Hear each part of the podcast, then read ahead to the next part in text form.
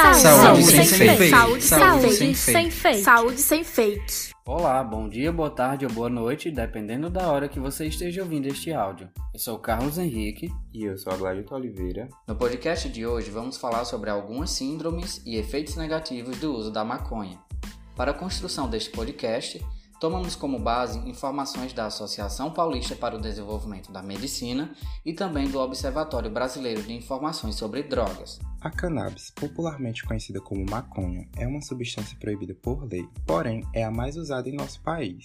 É uma erva que sempre gera muitas discussões, principalmente na questão de não se penalizar o seu consumo.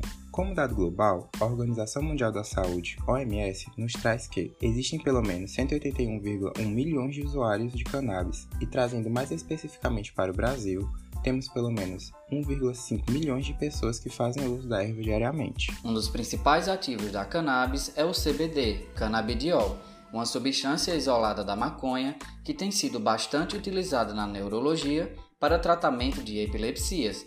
Além disso, diante de seu possível potencial, estudos estão sendo feitos para possível utilização da substância no tratamento do autismo, ansiedade, dor crônica, fibromialgia e até mesmo a sua utilização em cosméticos. A maconha, que é normalmente utilizada em forma de cigarro, não deve ser comparada com o canabidiol, pois a maconha, além de possuir o CBD, também possui outras substâncias que são bastante maléficas ao corpo, como por exemplo o THC, que é o delta 9 tetra hidrocanabidiol. É errado achar que ao utilizar a maconha livremente, você vai adquirir os benefícios do canabidiol, pois os efeitos do THC se sobressaem em relação aos do CBD, e em vez de ter benefícios, a pessoa terá mais efeitos colaterais. Portanto, só é seguro utilizar o canabidiol em sua forma isolada e em forma de medicamento. Trouxemos alguns efeitos causados pelo uso agudo e pelo uso crônico da maconha. No uso agudo, temos como principais efeitos gerais relaxamento, euforia, pupilas dilatadas, conjuntivas avermelhadas, boca seca, aumento do apetite, renite e faringite. Efeitos neurológicos: o comprometimento da capacidade mental, alterações da percepção, alterações da coordenação motora, maior risco de acidentes, voz pastosa, mais arrastada e pouco clara. Como efeitos cardiovasculares, o aumento dos batimentos cardíacos, aumento da pressão arterial. E como efeitos psíquicos, a despersonalização, ansiedade, alucinações, perda da capacidade de percepção, aumento do risco de sintomas psicóticos entre aqueles com história pessoal ou familiar anterior. No uso crônico da maconha, temos como principais efeitos fadiga crônica e letargia, náusea crônica, diminuição da coordenação motora, alteração da capacidade visual, alterações de memória e da concentração, depressão e ansiedade, mudanças rápidas de humor.